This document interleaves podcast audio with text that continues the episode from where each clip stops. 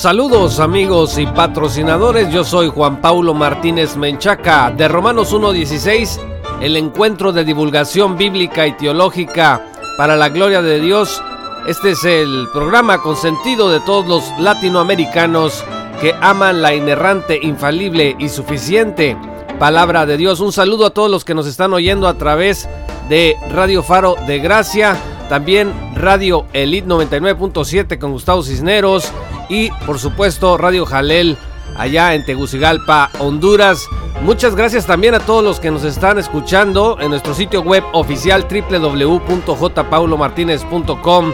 Agradezco al Señor la oportunidad de poder estar en contacto una vez más con cada uno de ustedes.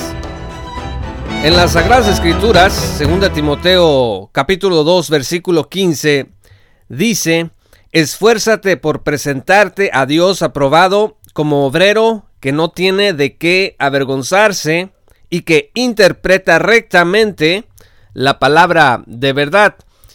Esta última parte es a lo que quiero llamar más la atención en esta ocasión.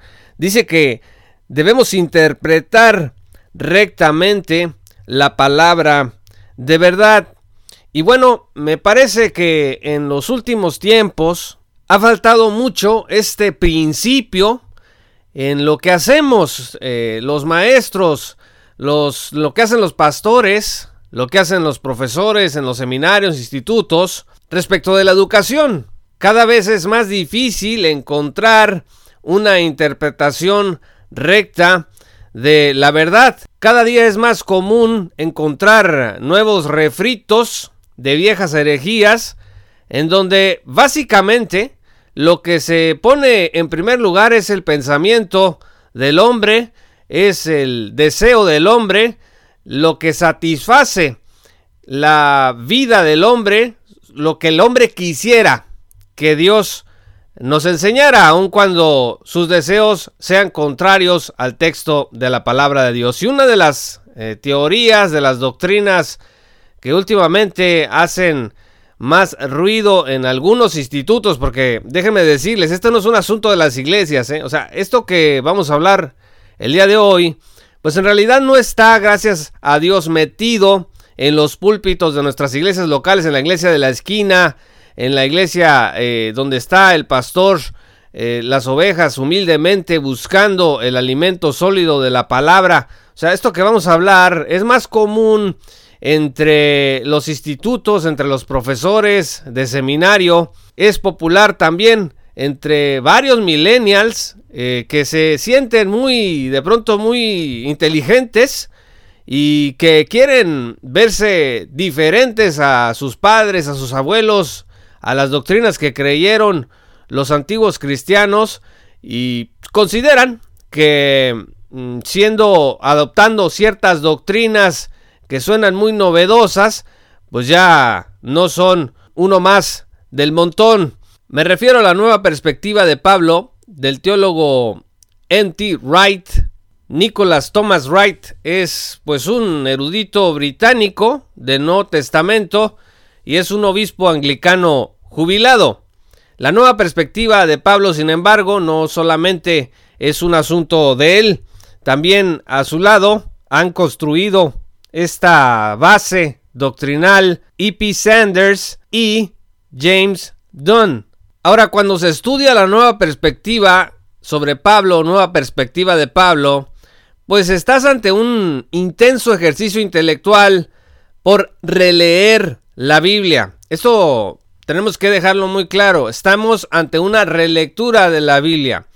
Todo ese asunto que traen varios profesores y maestros latinoamericanos de las escrituras que dicen que hay que releer la Biblia. Por ejemplo, el español Máximo García Ruiz es uno de los que a través de libros completos ha estado empujando este redescubrir, le dice él, redescubrir las Sagradas Escrituras y bueno, en este redescubrir, la realidad es que eh, empiezas a negar un montón de doctrinas de las Sagradas Escrituras, empiezas a entender de manera distinta lo que dice la Escritura a la persona y obra de Jesús, entre otras cosas. Entonces, este, esta nueva perspectiva sobre Pablo, pues es una relectura de la Biblia, especialmente en la porción que constituye alrededor del 70% del Nuevo Testamento, o sea, la obra paulina.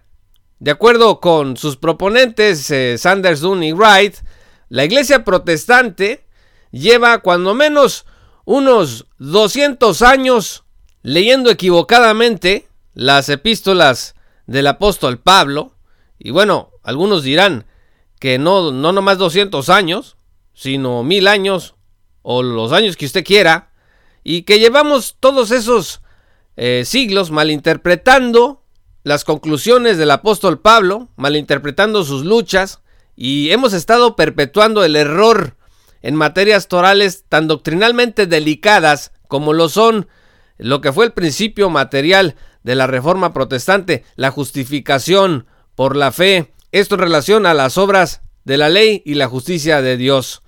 Entonces, esto es notorio, amigos. O sea, cuando alguien viene y te dice que el entendimiento protestante clásico que tú has tenido sobre el significado de la justificación por la fe, de la vida de Jesús, de la muerte de Jesús en la cruz y de la enseñanza o doctrina del apóstol Pablo, cuando alguien te dice que has estado totalmente equivocado, que la justificación por la fe no significa lo que dicen la mayoría de los textos de teología ortodoxos dentro del protestantismo, que no significa lo que dicen también la mayoría de los teólogos clásicos dentro del propio catolicismo, ¿eh? respecto del significado de la expiación, de la muerte de Cristo, de la justificación, de la enseñanza del apóstol Pablo sobre la justificación, cuando te dicen que estás equivocado, creo que hay que prestar atención. Y bueno, la nueva perspectiva de Pablo se supone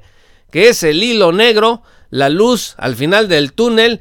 O sea, esta triada de teólogos, Sanderson y Wright, vinieron a darnos a nosotros ahora sí el verdadero entendimiento de lo que el apóstol Pablo estaba enseñando. Pues en primer lugar, la nueva perspectiva de Pablo parte del presupuesto de que el judaísmo del primer siglo, judaísmo de la época en la que Jesús se encarnó en la tierra, no es como hemos pensado nosotros. Los postulantes de la nueva perspectiva de Pablo sostienen que Lutero y los reformadores interpretaron equivocadamente la obra del apóstol Pablo, debido a que estos enredaron su lucha contra gran parte de la teología romana con la polémica que Pablo sostuvo con los judaizantes de su época. O sea, para Lutero, la soteriología romana, la doctrina de la salvación y su énfasis en las obras para la salvación, precisamente es el equivalente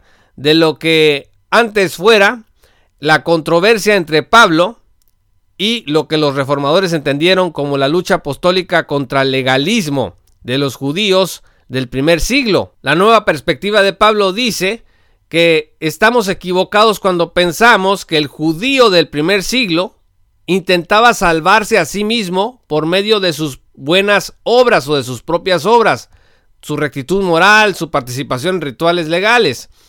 James Dunn, por ejemplo, dice que no es verdad que los judíos del primer siglo fueran legalistas. Es más, dice que es todo lo contrario. Entonces, la nueva perspectiva de Pablo dice que los judíos del tiempo de Jesús no buscaban salvarse a través de sus buenas obras, sino que ellos seguían lo que denominan la teología del segundo templo, o lo que se conoce como nomismo pactual.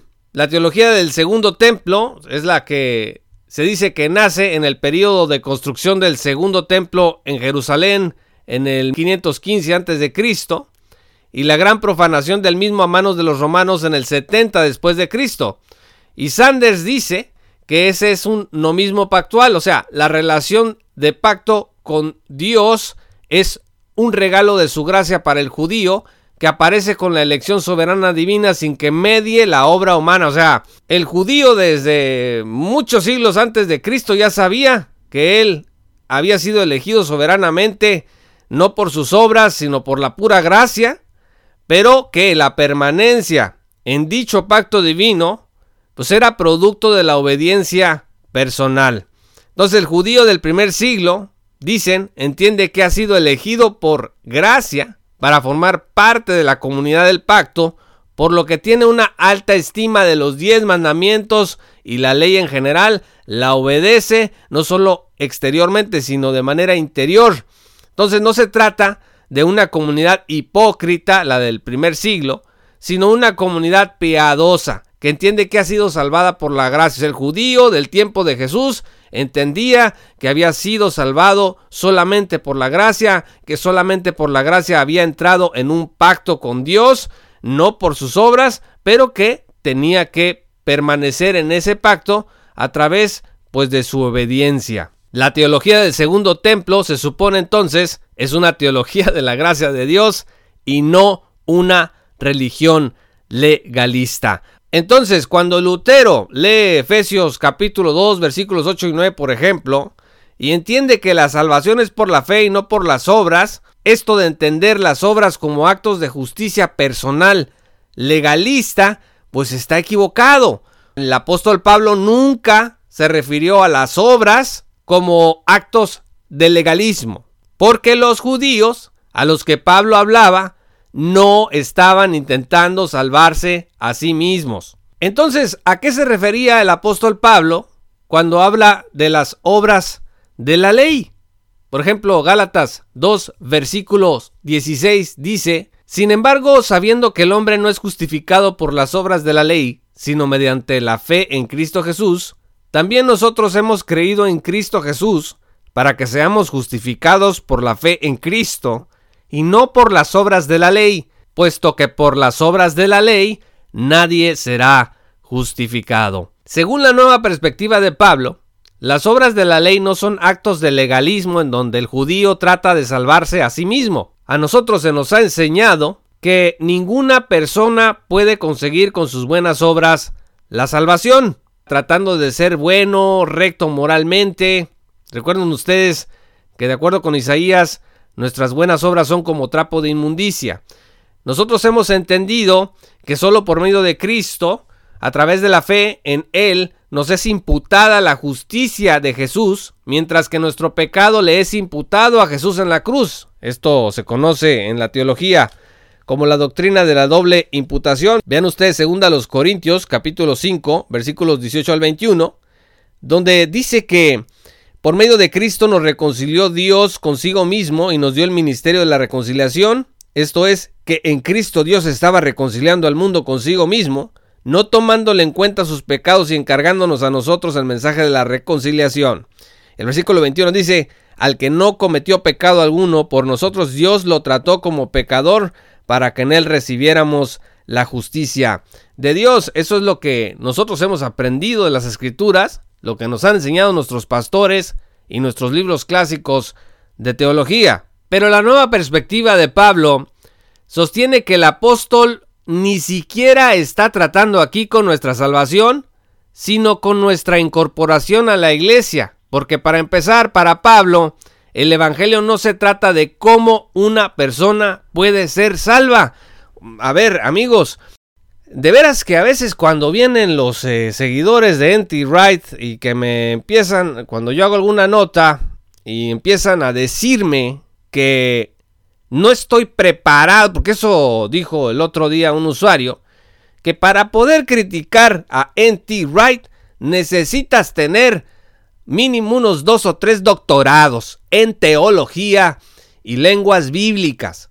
Anti Wright y quiero decirles, esto es como un movimiento, a mí me parece medio sectario, en donde la erudición de N.T. Wright, o sea, lo que pasa es que N.T. Wright es muy carismático, tiene un gran carisma, es un hombre que se ha sabido mover en los medios, en las redes, y bueno, hay que decirlo, tiene por ahí algunos incondicionales de habla hispana que de verdad le rinden culto a la erudición de Wright y están constantemente diciendo que nadie es más inteligente que N.T. Wright y que nadie puede criticar a N.T. Wright porque nadie tiene las credenciales académicas para poder emitir una opinión que sea válida contra lo que N.T. Wright está enseñando. Pues díganme ustedes si sí o no esto es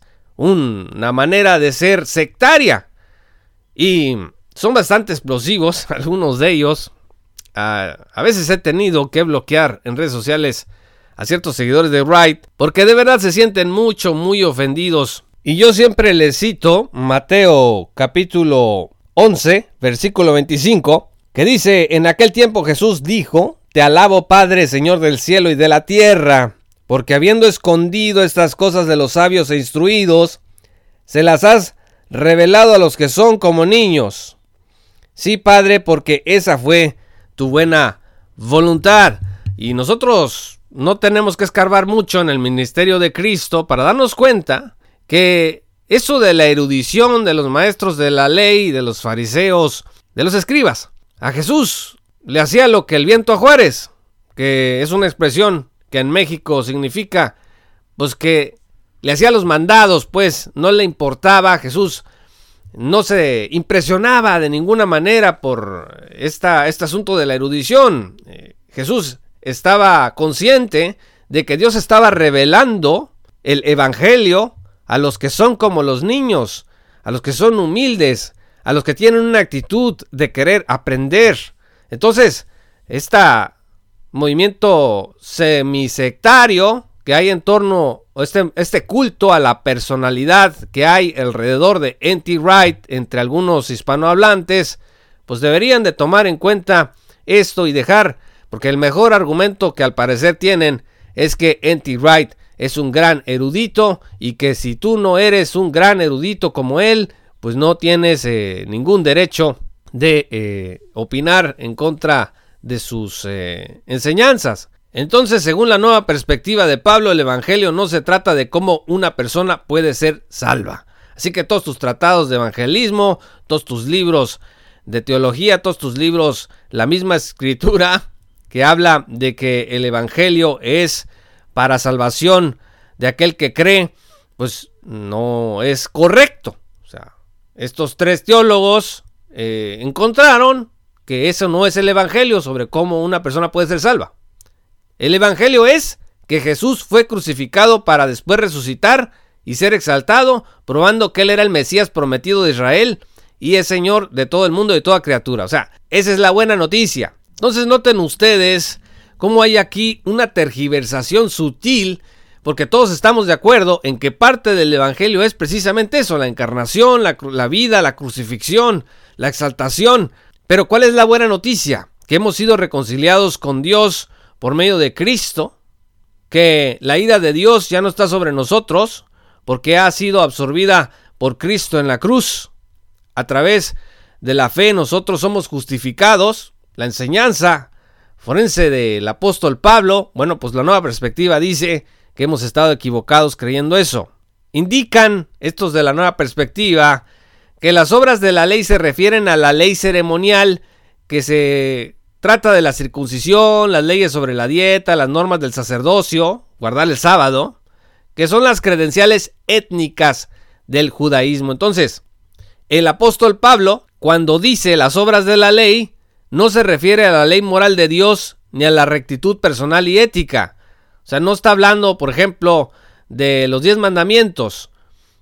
Pablo no necesita decirle al judío del primer siglo que no piense que puede salvarse a sí mismo por sus buenas obras de rectitud moral, porque se supone que el judío en cuestión no creía que podía lograr tal cosa. A él le quedaba claro que estaba dentro del pacto por la pura gracia y no por mérito personal. Pero, de acuerdo con la nueva perspectiva, había que corregir la creencia de que solo por medio de las credenciales étnicas del judaísmo una persona podía demostrar su membresía en el pacto. O sea, Pablo estaba diciendo, no, pues no creas que los gentiles que para poder entrar a la comunidad del pacto, pues necesitan la circuncisión, necesitan seguir las leyes sobre la dieta, las normas sobre el sacerdocio y guardar el sábado. No. Entonces, el mensaje del apóstol Pablo es ese.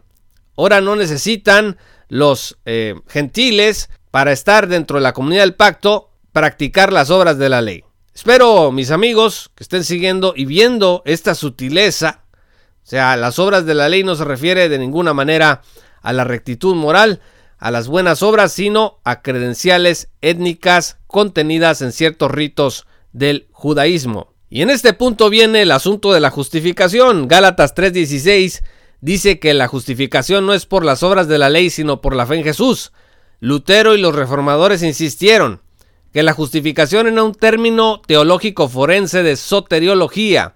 Entonces, trata sobre la salvación personal de los creyentes. El justificado por la fe es libertado del pecado, de la muerte del infierno, de la condenación. Ya no hay condenación para los que están en Cristo Jesús, dice Romanos 8.1. Pero la nueva perspectiva sostiene que esto es un acercamiento psicológico que pues empezó ya en el medioevo con San Agustín. Perdóname que me, que me ría de esta manera porque hay tantas cosas que decir aquí amigos. La verdad es que también algunos dicen que Anselmo fue el que inventó la doctrina de la expiación. Mm, estoy pensando en escribir un artículo para corregir ese malentendido que a los progresistas les gusta mucho citar. Porque eso sí, ¿eh? eh al progresismo eh, le encanta anti-right. Bueno, entonces dicen que es un invento, o sea, lo que creemos hoy sobre la justificación, pues eh, empezó en los monasterios de la Edad Media. El ser salvado de la condenación que acarrea el pecado en nosotros, pues es algo del medioevo, cuando la realidad es que se trata del sencillo principio de que por la gracia de Dios una persona pasa a formar parte de la iglesia. O sea, ser justificado es que tú pasas a formar parte de la iglesia. No significa la justificación, de acuerdo a la nueva perspectiva de Pablo, que en Cristo fue pagado tu pecado, que la ira de Dios recayó en el sustituto, en el vicario, que es Cristo, y que él sufrió y murió en tu lugar en la cruz. No, la nueva perspectiva de N.T. Wright y sus seguidores dice que la justificación es simple y sencillamente que por gracia pasas a formar parte de la iglesia. Y aquí entra un asunto exegético que dikaiosune es un verbo griego que refiere un cambio de estatus o algo añadido a un objeto, un genitivo, subjetivo o posesivo, que debe llevarnos a concluir que la justicia es una cualidad que pertenece a Dios. Bueno, en, esta, en este aspecto no nos vamos a detener aquí, eh, pero pueden ustedes ir a www.jpaulomartinez.com y descargar la nueva perspectiva de Pablo, una vieja manía, que es un PDF que nosotros escribimos hace un tiempo y lo pueden descargar gratuitamente para que lo estudien con más detenimiento. Entonces, ser justificado por la fe significa para la nueva perspectiva de Pablo que uno pasa a formar parte de la comunidad del pacto, no de acuerdo a las obras de la ley, porque no es necesario sostener las credenciales étnicas judías para ello. En este sentido, salvarse es un asunto distinto, o sea, no soteriológico, sino escatológico, que se definirá al final según la obediencia personal que se haya guardado dentro de dicha comunidad. Y miren, por eso la nueva perspectiva de Pablo le encanta también a los eh, romanos católicos. Eh. Wright es pues un hombre sumamente respetado entre la iglesia romana. ¿Por qué? Porque la iglesia romana sigue enseñando pues que son las buenas obras las que al final pues van a decidir si tú entras al cielo o no. Entonces la nueva perspectiva de Pablo de alguna manera está enseñando esto. O sea que salvarse es un asunto que se va a decidir una vez que llegues a la presencia de Dios después de que mueras.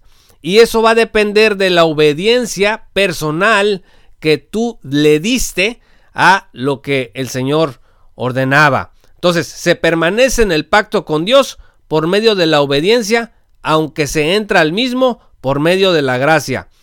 ¿No es esto, amigos, eh, pelagianismo o semipelagianismo.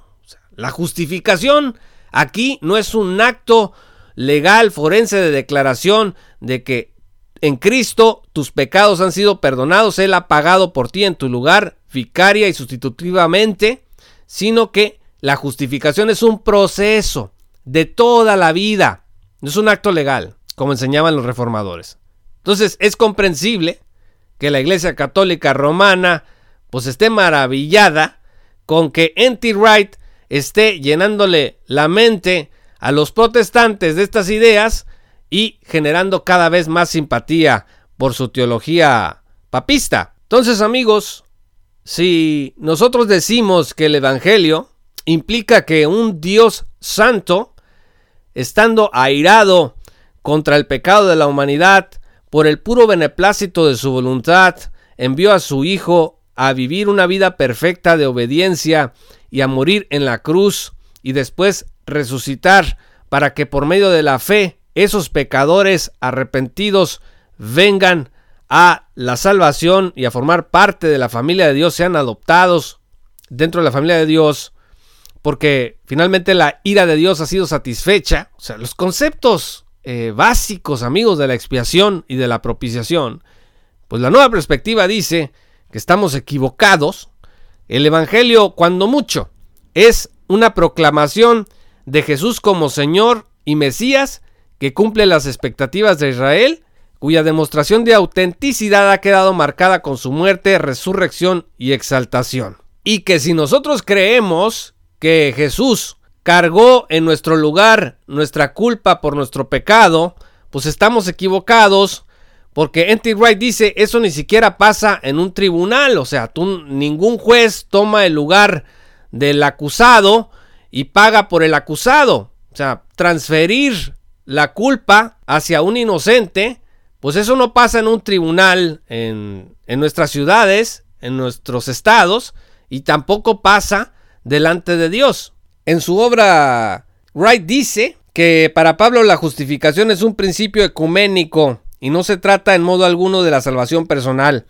Dice que la forma en que nosotros hemos leído Romanos hasta ahorita ha hecho violencia sistemáticamente al texto durante cientos y cientos de años y que es tiempo de que el texto mismo se escuche de nuevo, o sea, relectura, que Pablo Puede estar de acuerdo o no con Agustín, Lutero o cualquier otro sobre cómo la gente llega a un conocimiento personal de Dios en Cristo, pero que no usa el lenguaje de la justificación para denotar este evento o proceso. Vean ustedes what St. Paul really said y que por cierto, editorial CLIE creo que tiene publicado este libro desde el 2009 en español, que no me extraña nada porque Editorial CLIE eh, le ha editado a Máximo García su terrible libro de Redescubriendo la Palabra. Nosotros hemos hecho una reseña de él. Pueden encontrarla en nuestro sitio web oficial.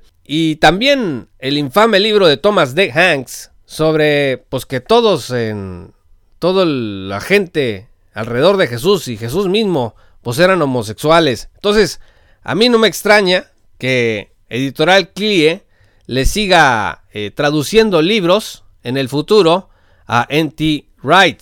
A pesar, como hemos dicho aquí, que N.T. Wright se aparta de lo que dice la escritura sobre el significado de la justificación, de la expiación, de la propiciación, de la salvación. Romanos 1.17 dice, porque en el Evangelio la justicia de Dios se revela por fe y para fe, como está escrito, mas el justo por la fe vivirá. ¿Qué es la justicia de Dios para la nueva perspectiva de Pablo simplemente es su fidelidad a su pacto. Y se acabó.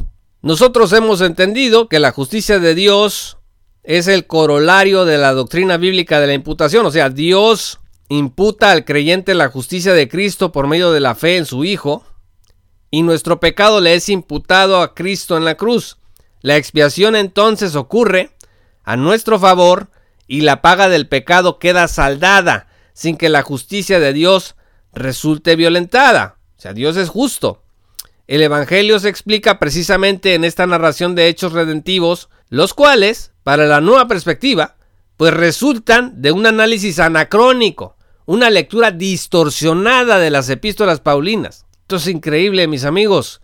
Y es increíble que en lugar de meterse a la materia, Alguien decía por ahí, no, pues es que esas ideas de N.T. Wright, él las enseñó hace 20 años o más. Pues sí, pero todavía se siguen enseñando. No es que N.T. Wright cree en todas las teorías de la expiación, también cree en la sustitución penal. Pues no, o sea, las teorías de la, de la expiación no son todas iguales y no son todas compatibles. Tú no puedes eh, hacer compatible la teoría de la influencia moral, la teoría del ejemplo, la teoría gubernamental o la teoría del arrepentimiento vicario con la doctrina bíblica de la sustitución penal. Pues hay que estudiar un poquito más para darse cuenta de eso. Y no estoy diciendo que N.T. Wright no lo sepa. Yo estoy hablando de los seguidores que vienen y dicen que, que su erudito, pues que él cree en todas las doctrinas y que también cree en la expiación sustitutoria, pero que cree que todas pueden converger y llegar a un punto de unión. Por eso les digo, esto es ecumenismo. O sea, N.T. Wright es un ecuménico. Para terminar, amigos, hay que leer Gálatas capítulo 1, versículos 6 a 9, que dice que me maravillo de que tan pronto hayáis abandonado al que os llamó por la gracia de Cristo para seguir un evangelio diferente, que en realidad no es otro evangelio, solo que hay algunos que os perturban y quieren pervertir el evangelio de Cristo, pero si aún nosotros o un ángel del cielo os anunciara otro evangelio contrario al que os hemos anunciado, sea anatema. Como hemos dicho antes, también repito ahora, si alguno os anuncia un evangelio contrario al que recibisteis, sea anatema, o sea, un evangelio diferente, es una maldición. Si lo que dice la nueva perspectiva de Pablo es verdad, amigos, que el evangelio no es el mensaje de justificación por la fe y la manera en que los pecadores pueden estar en paz con Dios mediante el perdón de sus pecados, quiere decir que por siglos hemos estado predicando un falso evangelio, o al menos un evangelio muy mal interpretado. Sin embargo, 1 Corintios 15, entre otros muchos pasajes, dice que el evangelio que os prediqué, por el cual también vosotros sois salvos, refiere dicha imputación de la justicia de Cristo al creyente. No estemos jugando a las nuevas perspectivas, tampoco estemos jugando como están haciéndolo varios eh, millennials que sienten que la nueva perspectiva de Pablo ya los, los convirtió en un garbanzo de alibra y que ya están del lado de la erudición. Mm, yo no sé quién nos convenció de eso. No dudo que Kenty Wright sea un hombre muy inteligente que tenga credenciales muy superiores a los de la mayoría de nosotros en estudios bíblicos, pero eso de ninguna manera significa que él esté en lo correcto, porque estar en lo correcto no te lo va a dar la erudición, estar en la verdad no te lo va a dar la erudición. Eso es lo maravilloso del Evangelio, como les leí hace un momento. Gracias, Padre, porque se lo revelaste a los que son como los niños. Ocultaste esto de los sabios. Por eso tantas almas, tantas personas son salvadas en las predicaciones del Evangelio verdadero, porque el Espíritu Santo obra regeneración a través del oír la palabra de Dios, y no se necesita ser un erudito para que la gente venga al conocimiento de la verdad. Tú puedes conocer a un montón de cristianos que a lo mejor no tienen ni la primaria, y son hombres y mujeres de Dios. Pero ¿cómo? Pues ellos no son eruditos, ¿Cómo es que son cristianos? Pues porque nunca ha sido el cristianismo un asunto de erudición o no erudición. Eso es un asunto gnóstico, amigos. Los gnósticos eran, tenían su club, como cuando tienes, están todos los niños en un club y tienen su lenguaje, eh, su lenguaje secreto, tipo como la masonería que tiene hasta su saludo, sus señas, y nada más un grupúsculo ahí nos podemos identificar porque esto es secreto, porque somos una confraternidad acá muy oculta. Pues eso es gnosticismo, eso es una cosa totalmente ajena a la fe cristiana. Y si es popular la nueva perspectiva de Pablo entre muchos de estos jóvenes eh, millennials y no tan millennials también, ¿eh? Es porque esta nueva perspectiva de Pablo está trabajando a un nivel más corporativo, comunitario. O sea, el, joven de hoy, bueno, dicen que quiere, tiene un espíritu de comunidad, por eso está muy preocupado por el medio ambiente, por, la, por el asunto de, de, de, estar en la comunidad, que seamos comunidad, ¿no? Y está contra el etnocentrismo y contra el nacionalismo de la derecha y el asunto de la política. Entonces, eh, esta nueva perspectiva les está dando a muchos de estos jóvenes ideas sobre inclusión, sobre rompimiento de barreras, acerca de la culpa por el pecado. O sea, ya no se está, eh, estos jóvenes ya no están buscando que los hagan sentir culpables o que, o, me arrepiento, Señor, delante de ti, me siento muy mal, perdóname por mi pecado, que tu justicia me cubra en los méritos en la vida de Cristo, en la muerte de Cristo. No, no, no, no. Aquí ya estamos hablando. Esas son barreras que hay que tirar para que haya una comunidad más inclusiva. Dejar de hablar de la ira de Dios, de la imputación, de la justificación bíblica. Pueden ustedes ver algo más sobre esto en una traducción de un artículo de Michael Kruger que nosotros hicimos que se llama Es la nueva perspectiva de Pablo, un producto cultural. Lo pueden encontrar en jpaulomartinez.com para que vean ustedes las razones que da del por qué entre los jóvenes de hoy esta nueva perspectiva de Pablo es muy popular. Sin embargo, amigos, nosotros debemos de seguir adelante en el conocimiento de la verdad revelada en este Evangelio sencillo, profundo y poderoso que las Sagradas Escrituras han testificado desde hace siglos y que nosotros hemos creído que nos lo han enseñado nuestros abuelos, nuestros padres, nuestros pastores, nuestros maestros, que conforme a la piedad cristiana todos los días se levantan a librar la batalla en este mundo contra el maligno, contra la carne, contra los deseos que batallan contra nuestra alma. No, la nueva perspectiva de Pablo no es cristianismo y yo los invito a tener cuidado con esta oleada de nuevos perspectivistas que de pronto quieren llegar a nuestros institutos, a nuestros seminarios y a veces a nuestras iglesias a querer darnos a tole con el dedo. Muchas gracias a los amigos y patrocinadores por haber estado en contacto con nosotros en este programa. Les animo a que se unan a esta gran comunidad de patrocinadores en www.jpaulomartinez.com o directamente en www.patreon.com diagonal jpaulomartinez. Si te unes desde un dólar al mes tendrás acceso a todas nuestras primicias, a nuestros videos, a nuestros podcasts y también a material exclusivo que te permitirá estar mejor preparado para enfrentar los desafíos que presenta la posmodernidad. Un saludo especial a todos los patrocinadores. Muchas gracias por estar amigos hombro con hombro en esta tarea de divulgación bíblica y teológica. Yo soy Juan Pablo Martínez Menchaca. Muchas gracias y hasta pronto.